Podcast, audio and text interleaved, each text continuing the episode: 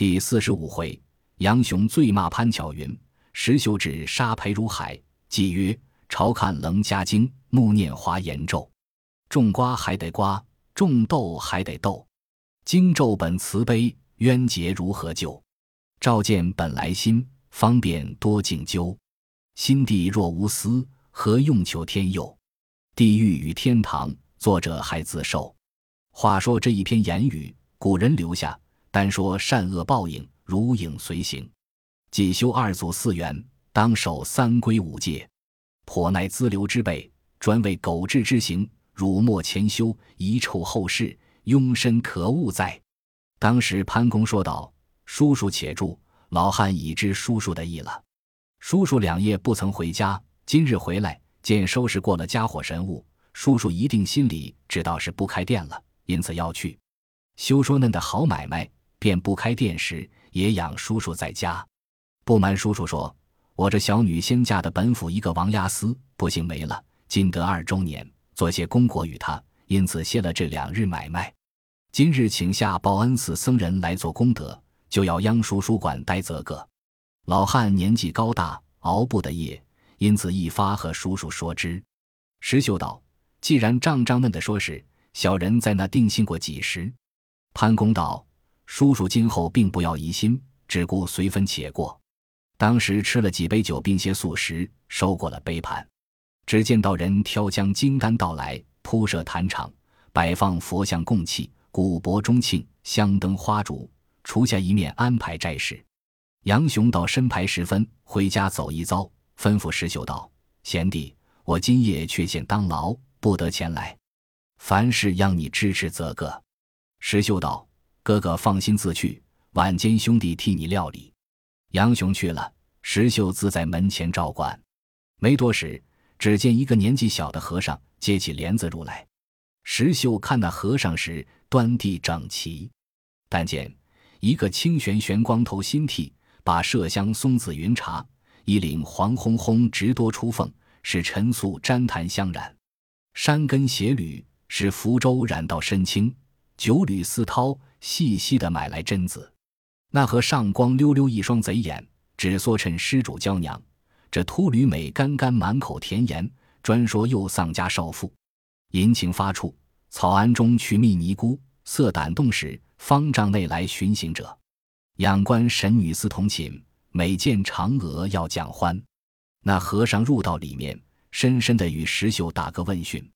石秀打礼道：“师傅少坐。”随背后一个道人挑两个盒子入来，石秀便叫：“丈丈，有个师傅在这里。”潘公听得，从里面出来。那和尚便道：“干爷如何一向不到敝寺？”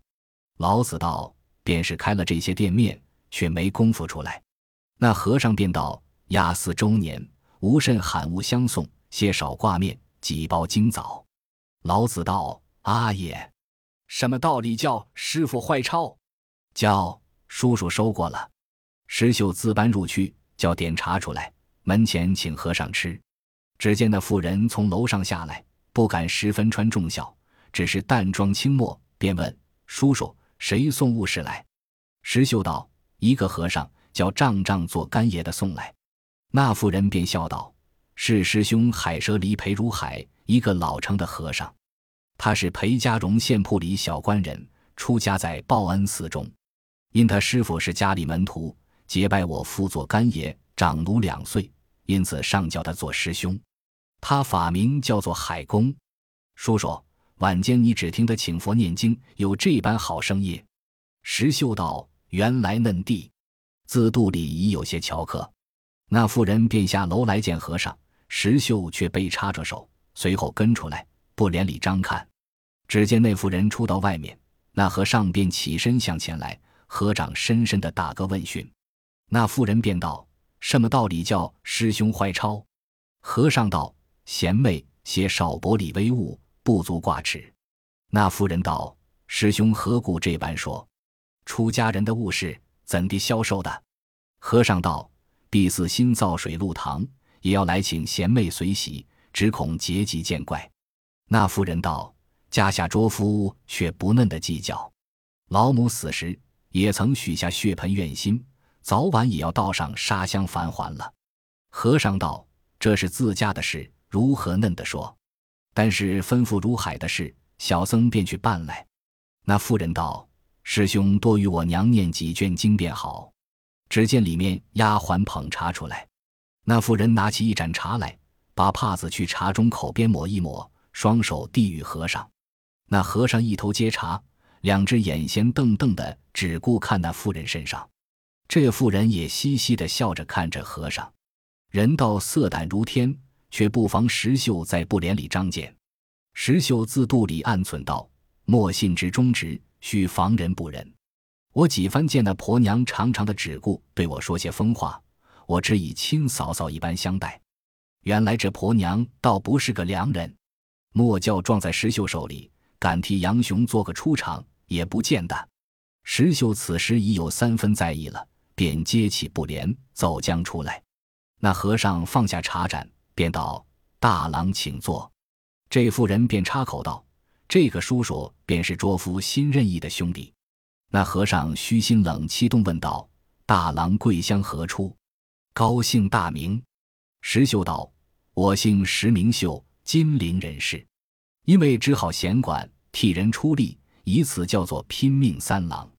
我是个粗鲁汉子，礼数不到，和尚休怪。”裴如海道：“不敢，不敢。”小僧去接众僧来赴道场，相别出门去了。那妇人道。师兄早来些个，那和尚应道：“便来了。”妇人送了和尚出门，自入里面来了。石秀却在门前低了头，只顾寻思。看官听说，原来但凡世上的人情，为和尚色情最紧。为何说这等话？且如俗人、出家人，都是一般父精母血所生，缘何见得和尚家色情最紧？说这句话，这上三卷书中所说潘。驴、邓、小、贤，唯有和尚家第一贤。一日三餐吃了谭月施主的好斋好供，住了那高堂大殿僧房，又无俗事所烦，房里好床好铺睡着，无得寻思，只是想着此一件事。假如譬喻说，一个财主家虽然食香具足，一日有多少闲事恼心，夜间又被钱物挂念，到三更二更才睡。总有娇妻美妾同床共枕，那得情趣；又有那一等小百姓们，一日假辛辛苦苦挣扎，早晨八不到晚，起的是五更，睡的是半夜，到晚来未上床，先去摸一摸米瓮，看到底没颗米。明日又无钱，纵然妻子有些颜色，也无些什么异性。因此尚书与这和尚们一心娴静，专一理会这等勾当。那时古人评论到此去处。说这和尚们真个厉害，因此苏东坡学士道：“不突不读，不读不突，转突转读，转读转突。”和尚们还有四句言语，倒是一个字便是僧，两个字是和尚，三个字鬼月关，四字色中恶鬼。且说这石秀自在门前寻思了半晌，又且去支持管待。不多时，只见行者先来点烛烧香，少客。海蛇离引领众僧却来赴道场，潘公石秀接着相待茶汤已罢，打动古柏，歌咏赞扬。只见海蛇离同一个一般年纪小的和尚做蛇离，摇动灵杵，发碟请佛，献斋赞供诸天护法监坛主盟，追荐王夫王押司早生天界。只见那妇人乔素梳妆，来到法坛上，执着手炉拈香礼佛。那海蛇离越逞精神，摇着灵杵，念动真言。这一堂和尚见了杨雄老婆这等模样，都七颠八倒起来。但见扳手轻狂，念佛号不知颠倒，蛇离没乱，诵真言起顾高低。烧香行者推倒花瓶，秉烛头陀，错拿香盒。宣明表白，大宋国称作大唐。忏罪沙弥，王押思念为押禁。动挠的望空便瞥，打薄的落地不知。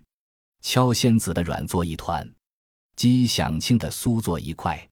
满堂喧哄，绕席纵横。藏主心忙，击鼓错敲了徒弟手；维那眼乱，磬锤打破了老僧头。十年苦行一时休，万个金刚降不住。那众僧都在法坛上看见了这妇人，自不觉都手之舞之，足之蹈之，一时间愚迷了佛性禅心，拴不定心猿意马。以此上德行高僧，世间难得。石秀却在侧边看了，也自冷笑道：“四子有甚功德？正为之作福，不如避罪。少见，正蒙已了，请众人和尚就里面吃斋。”海蛇离却在众僧背后转过头来。看着那妇人嘻嘻的笑，那婆娘也掩着口笑，两个都眉来眼去，以目送情。石秀都看在眼里，自有五分来不快意。众僧都做了吃斋，先饮了几杯素酒，搬出斋来，都下了趁钱。潘公道：“众师傅保斋则个。”众和尚说道：“感承施主虔心，足矣了。”少客，众僧斋罢，都起身行事去了。转过一遭。再入道场，石秀心中好生不快意，只推肚疼，自去睡在板壁后了。那妇人一点情动，那里顾得防被人看见，便自去支持。众僧又打了一回古柏洞室，把些茶食果品煎点。海蛇离着众僧用心看经，请天王拜忏，设御赵王参礼三宝。追荐到四更时分，众僧困倦，这海蛇离月逞精神，高声看诵。那妇人再不连下看了，欲火炽盛，不觉情动，便叫丫鬟请海和尚说话。那贼秃慌忙来到妇人面前，这婆娘扯住和尚袖子，说道：“师兄，明日来取功德钱时，就对爹爹说血盆愿心一事，不要忘了。”和尚道：“小僧记得，只说要还愿也还了好。”和尚又道：“你家这个叔叔好生厉害。”妇人应道。这个踩他则甚，又不是亲骨肉。海蛇离道：“嫩弟小僧却才放心，我只道是结吉的至亲兄弟。”两个又细笑了一回。那和尚自出去判胡送王，不想石秀却在板壁后假睡，正张得着，都看在肚里了。当夜五更，道场满散，送佛化止已了，众僧作谢回去。那妇人自上楼去睡了，石秀却自寻思了，气道。哥哥嫩的豪杰，却恨撞了这个淫妇，忍了一肚皮鸟气，自去作坊里睡了。次日，杨雄回家，俱各不提。饭后，杨雄又出去了。只见海蛇离又换了一套整整齐齐的僧衣，竟到潘公家来。那妇人听的是和尚来了，慌忙下楼出来接着，邀入里面坐地，便叫点茶来。那妇人谢道：“夜来多叫师傅劳神。”功德前未曾拜纳，海蛇离道不足挂齿。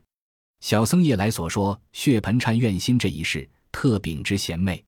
要还时，小僧寺里见在念经，只要都书一道就是。那妇人道：“好，好。”便叫丫鬟请父亲出来商议。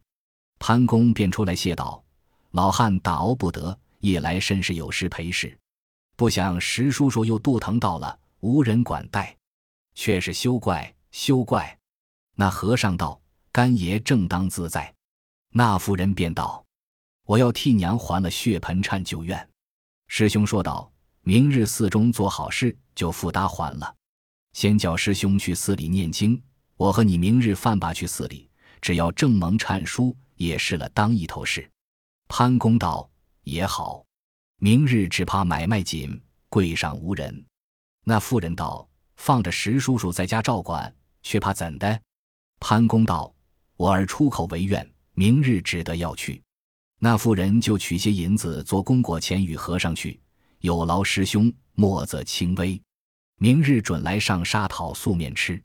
海蛇离道：“谨候拈香。”收了银子，便起身谢道：“多承布施，小僧将去分表众僧，来日专等贤妹来正蒙。”那妇人直送和尚到门外去了。石秀自在作坊里安歇，起来宰猪赶趁。却说杨雄当晚回来安歇，那妇人带他吃了晚饭，洗了脚手，却去请潘公对杨雄说道：“我的阿婆临死时，孩儿许下血盆金蝉愿心，在这报恩寺中。我明日和孩儿去那里正盟，筹了便回，说与你知道。”杨雄道：“大嫂，你便自说与我何妨？”那妇人道。我对你说，又怕你嗔怪，因此不敢与你说。当晚无话，各自歇了。次日五更，杨雄起来，自去花卯，承应官府。石秀起来，自理会做买卖。只见那妇人起来，浓妆艳饰，包了香盒，买了纸烛，讨了一乘轿子。石秀自一早晨顾买卖，也不来管他。饭罢，把丫鬟迎儿也打扮了。四排时候，潘公换了一身衣裳，来对石秀道：“相反叔叔照管门前，老汉和捉女同去，还些愿心便回。”石秀笑道：“多烧些好香，早早来。”石秀自肚里已知了。且说潘公和迎儿跟着轿子，一进望报恩寺里来，有诗为证：“眉眼传情意不分，突奴犬恋女钗裙。”设言宝刹还惊异，却向僧房会雨云。却说海蛇离这贼秃单位这妇人结拜潘公做干爷，只是杨雄组织碍眼，因此不能勾上手。自从和这妇人结拜起，只是眉来眼去送情，未见真实的意。因这一夜到场里，才见他十分有意。七日约定了，那贼秃磨枪备剑，整顿精神，先在山门下伺候着。见轿子到来。喜不自胜，向前迎接。潘公道：“甚是有劳和尚。”那妇人下轿来，谢道：“多多有劳师兄。”海蛇离道：“不敢，不敢。”小僧已和众僧都在水陆堂上，从五更起来诵经，到如今未曾住歇，只等贤妹来正盟，却是多有功德。把这妇人和老子义引到水陆堂上，已自先安排下花果香烛之类。有十数个僧人在彼看经，那妇人都到了万福，参礼了三宝。海蛇离引到地藏菩萨面前，正蒙忏悔，通罢梳头，便画了纸，请众僧自去吃斋。这徒弟陪侍。海和尚却请干爷和贤妹去小僧房里拜茶，一邀把这妇人引到僧房里深处，预先都准备下了，叫声师哥拿茶来。只见两个侍者捧出茶来，白雪定器盏内，朱红托子，绝细好茶。吃罢，放下盏子，请贤妹里面坐一坐。又引到一个小小阁里，晴光黑漆春台，挂几幅名人书画，小桌上焚一炉妙香。潘公和女儿一带坐了，和尚对席，迎儿立在侧边。那妇人便道：“师兄，端地是好个出家人去处，清幽静乐。”海蛇离道。娘子休笑话，怎生比的贵宅上？潘公道：“生受了师兄一日，我们回去。”那和尚那里肯，便道：“难得干爷在此，又不是外人。今日斋时已是贤妹做施主，如何不吃住面了去？”师哥，快搬来！说言未了，却早拖两盘进来，都是日常里藏下的稀奇果子、异样菜蔬，并诸般素馔之物，排一春台。那妇人便道：“师兄何必置酒，无功受禄。”和尚笑道：“不成礼数，微表薄情而已。”师哥将酒来斟在杯内。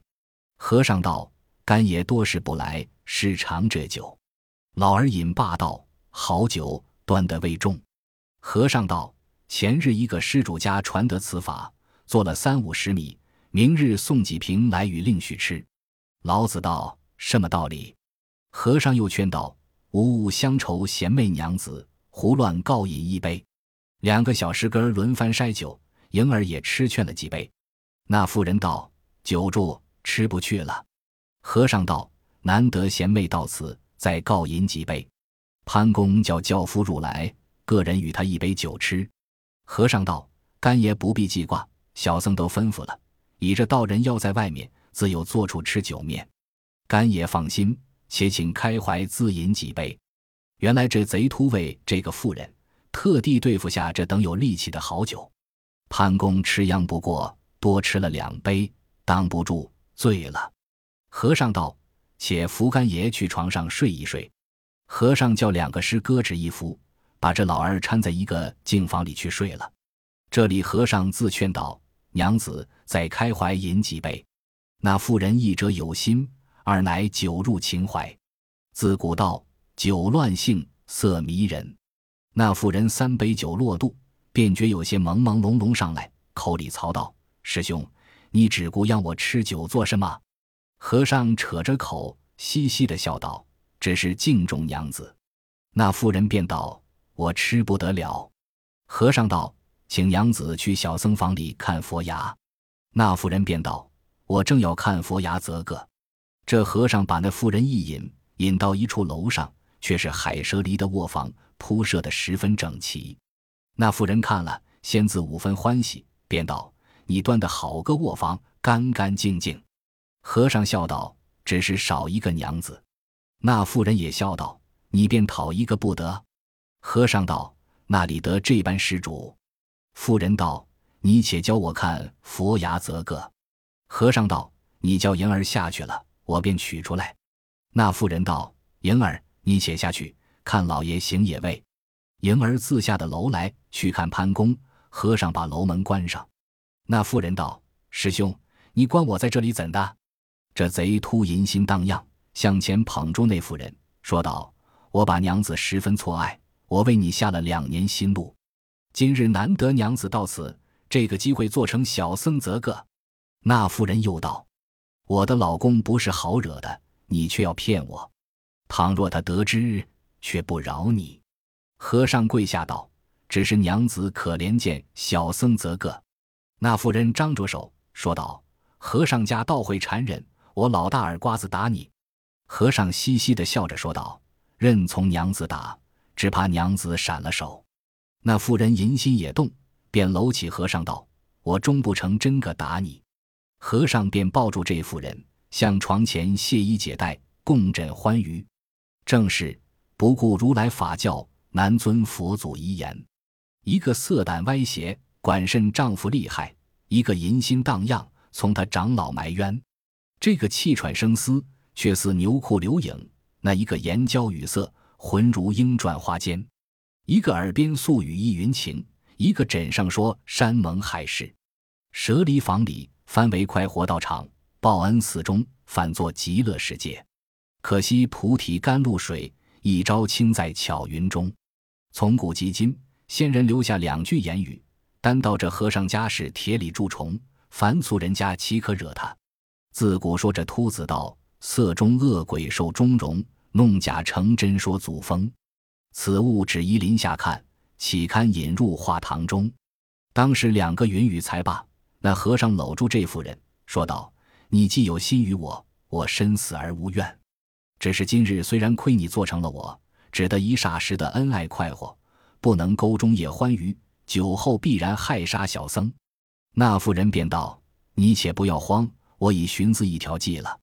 我的老公一个月倒有二十来日当牢上宿，我自买了迎儿，教他每日在后门里伺候。若是夜晚老公不在家时，便多一个香桌出来，烧夜香为号，你便入来不妨。只怕五更睡着了，不知省觉。”去那里寻得一个报晓的头陀，买他来后门头大敲木鱼，高声叫佛，便好出去。若买的这等一个时，一者得他外面侧望，二乃不教你失了小。和尚听了这话，大喜道：“妙哉！你只顾如此行。我这里自有个头陀胡道人，我自吩咐他来测望便了。”那妇人道：“我不敢留恋长久，恐这厮们遗迹，我快回去似的。”你只不要误约。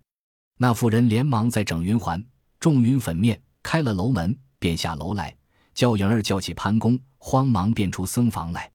教夫吃了酒面，已在寺门前伺候。海蛇离旨送那妇人到山门外。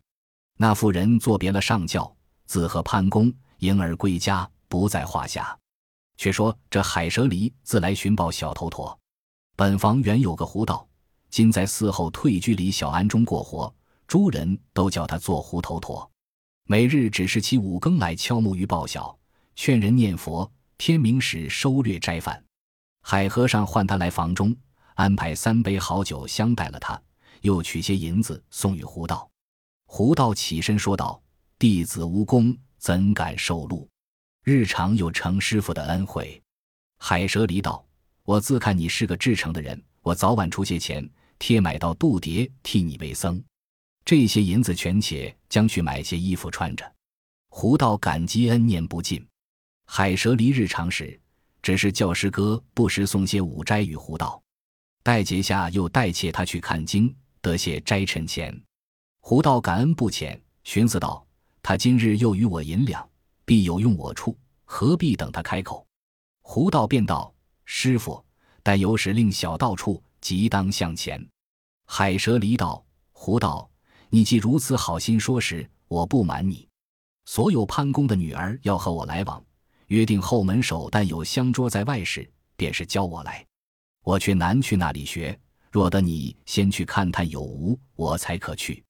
又要烦你五更起来叫人念佛时，可就来那里后门头看没人，便把木鱼大敲报晓，高声叫佛，我便好出来。胡道便道：“这个有何难哉？”当时应允了。其日先来潘公后门首讨斋饭，只见莹儿出来说道：“你这道人如何不来前门讨斋饭，却在后门里来？”那胡道便念起佛来，里面这妇人听得了，以字乔科，便出来后门问道：“你这道人莫不是五更报晓的头陀？”胡道应道：“小道便是五更报晓的头陀，叫人省睡。晚间一烧些香，叫人积福。”那妇人听了大喜，便叫莹儿去楼上取一串铜钱来布施他。这头陀张得莹儿转背，便对那妇人说道：“小道便是海蛇离心腹之人。”特地使我先来探路，那妇人道：“我已知道了。今夜晚间你可来看，若有香桌在外，你可便报与他则个。”胡道把头来点着，迎儿取将铜钱来与胡道去了。那妇人来到楼上，却把心腹之事对迎儿说了。自古道人家女使，谓之奴才，但得了些小便宜，如何不随顺了？天大之事也都做了。因此，人家妇人女使可用而不可多，却又少他不得。古语不差，有诗为证：“送暖偷寒起祸胎，坏家端的是奴才。”请看当日红娘事，却把莺莺哄得来。且说杨雄此日正该当牢，未到晚，先来取了铺盖去，自监里上诉。这莹儿得了些小印儿，巴不到晚，自去安排了香桌，黄昏时多在后门外。那妇人却闪在旁边伺候，出更左侧，一个人戴顶头巾，闪将入来。迎儿问道：“是谁？”那人也不答应，便出下头巾，露出光顶来。这妇人在侧边见识海和尚，骂一声：“贼兔，倒好见识！”两个丝篓丝抱着上楼去了。迎儿自来多过了香桌，关上了后门，也自去睡了。他两个当夜如胶似漆。如糖似蜜，如酥似水，如鱼似水，快活吟戏了一夜。自古道，莫说欢娱闲夜短，只要金鸡报晓迟。两个正好睡里，只听得咯咯地木鱼响，高声念佛。和尚和妇人梦中惊觉，海蛇离披衣起来道：“我去也，今晚再相会。”那妇人道：“今后但有香桌在后门外，你便不可赴约；如无香桌在后门。”你便切不可来。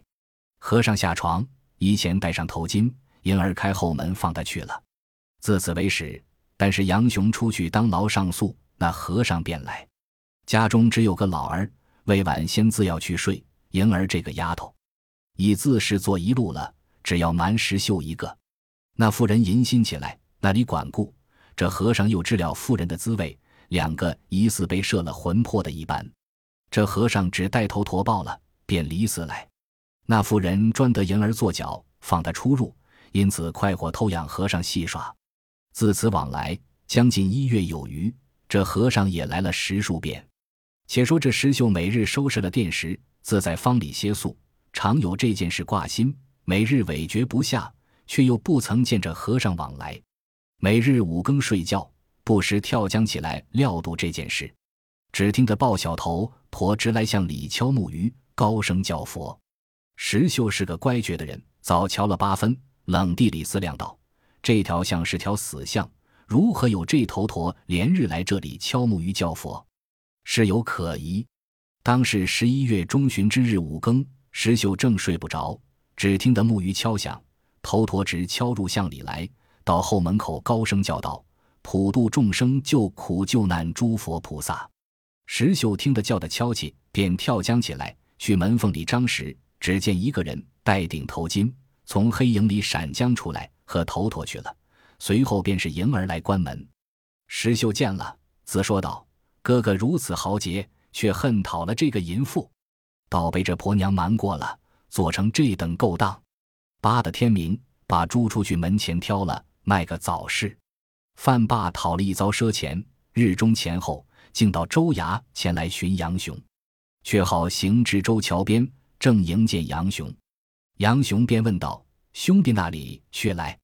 石秀道：“因讨赊钱，就来寻哥哥。”杨雄道：“我常为官事忙，并不曾和兄弟快活吃三杯，且来这里坐一坐。”杨雄把这石秀引到周桥下一个酒楼上，拣一处僻静阁儿里，两个坐下，叫酒保取瓶好酒来，安排盘转海鲜案酒。二人饮过三杯，杨雄见石秀只低了头寻思。杨雄是个性急的人，便问道：“兄弟。”你心中有些不乐，莫不家里有甚言语伤出你处？石秀道：“家中也无有甚话，兄弟敢称哥哥把做亲骨肉一般看待，有句话敢说吗？”杨雄道：“兄弟何故今日见外？有的话但说不妨。”石秀道：“哥哥每日出来，只顾承担官府，却不知背后之事。这个嫂嫂不是良人，兄弟已看在眼里多遍了。”且未敢说，今日见得仔细，忍不住来寻哥哥，直言休怪。杨雄道：“我却无背后言，你且说是谁？”石秀道：“前者家里做道场，请那个贼秃海蛇离来，嫂嫂便和他眉来眼去，兄弟都看见。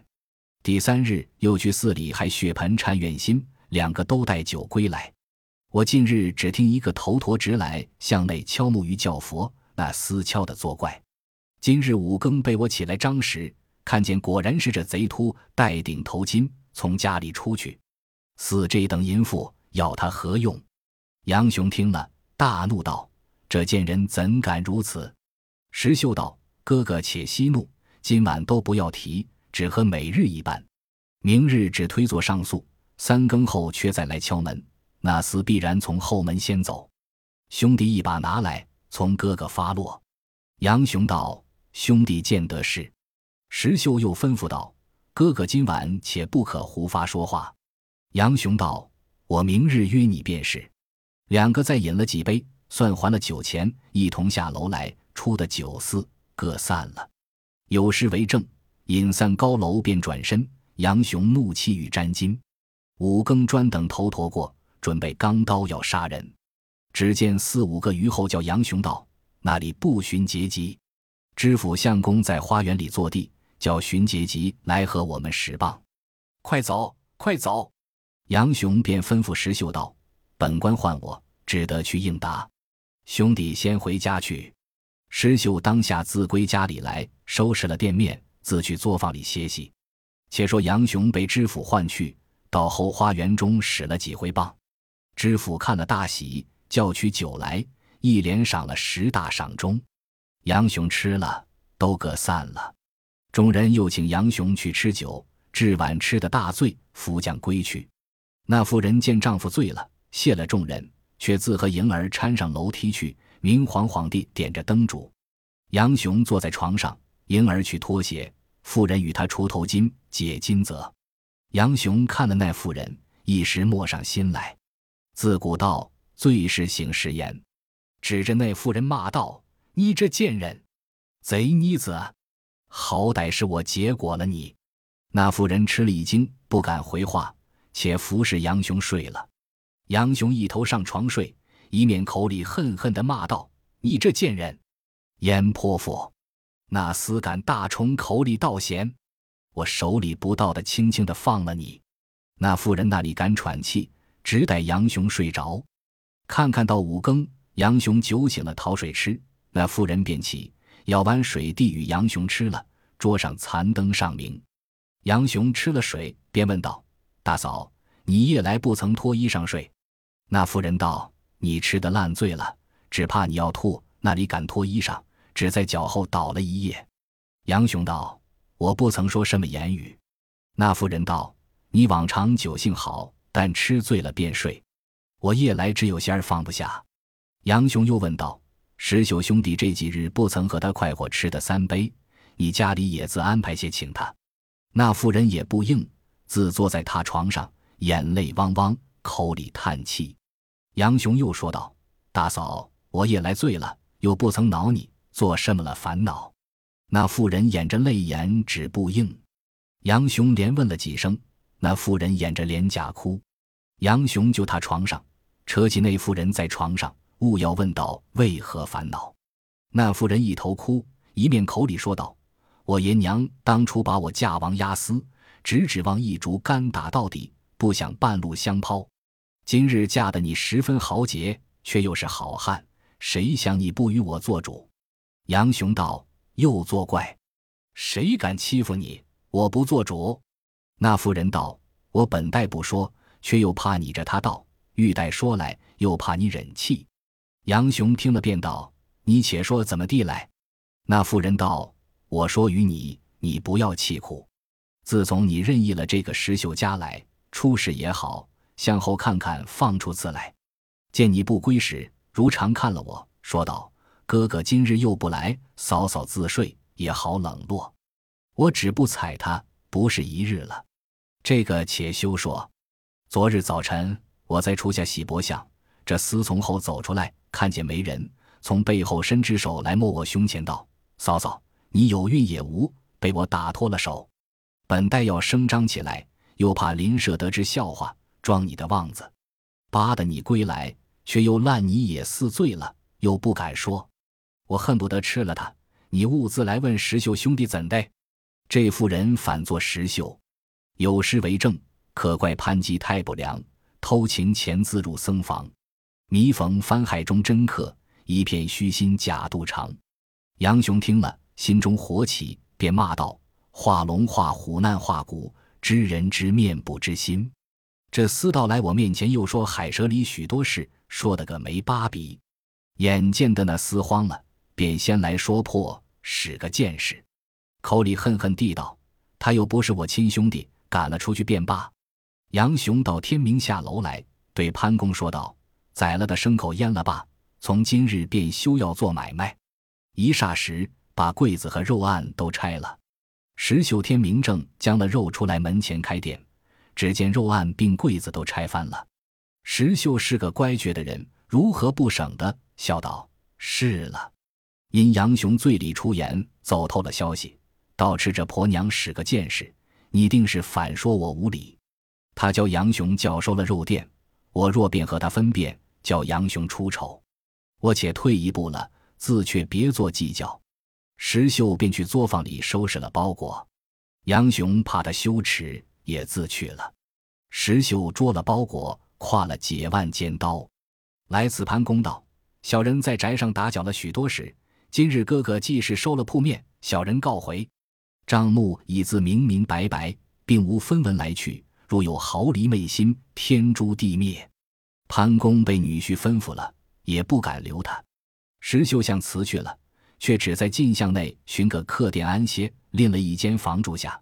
石秀却自寻思道：“杨雄与我结交，我若不明白的此事，枉送了他的性命。他虽一时听信了这妇人说，心中怪我，我也分别不得。勿要与他明白了此一事。我如今且去探听他几时当牢上诉，起个四更，便见分晓。在店里住了两日，却去杨雄门前探听。当晚只见小老子取了铺盖出去。石秀道。”今晚必然当牢，我且做些功夫看遍了。当晚回店里睡到四更起来，挎了这口防身解腕尖刀，悄悄地开了店门，径学到杨雄后门头向内。伏在黑影里张时，却好教五更时候，只见那个头陀携着木鱼来巷口探头探脑。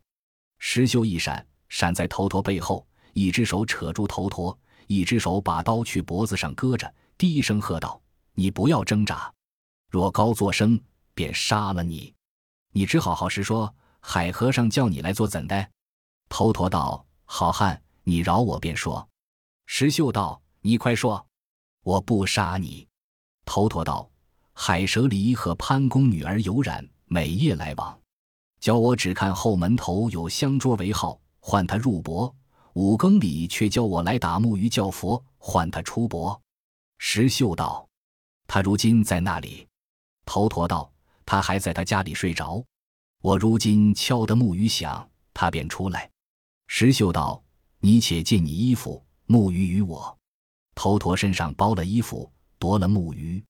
头陀把衣服正脱下来，被石秀将刀就向上一勒，杀倒在地。头陀已死了，石秀却穿上直多护膝，一边插了尖刀，把木鱼直敲入巷里来。海蛇离在床上，却好听得木鱼咯咯的响，连忙起来披衣下楼。迎儿先来开门，和尚随后从后门里闪将出来。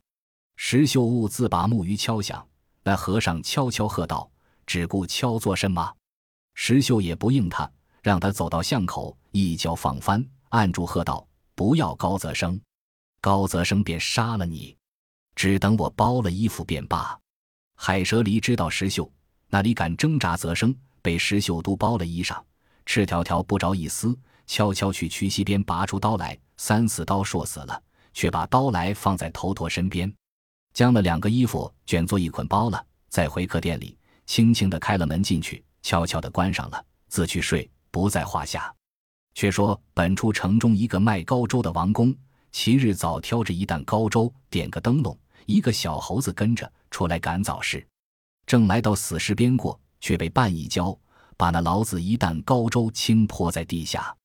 只见小猴子叫道：“苦也！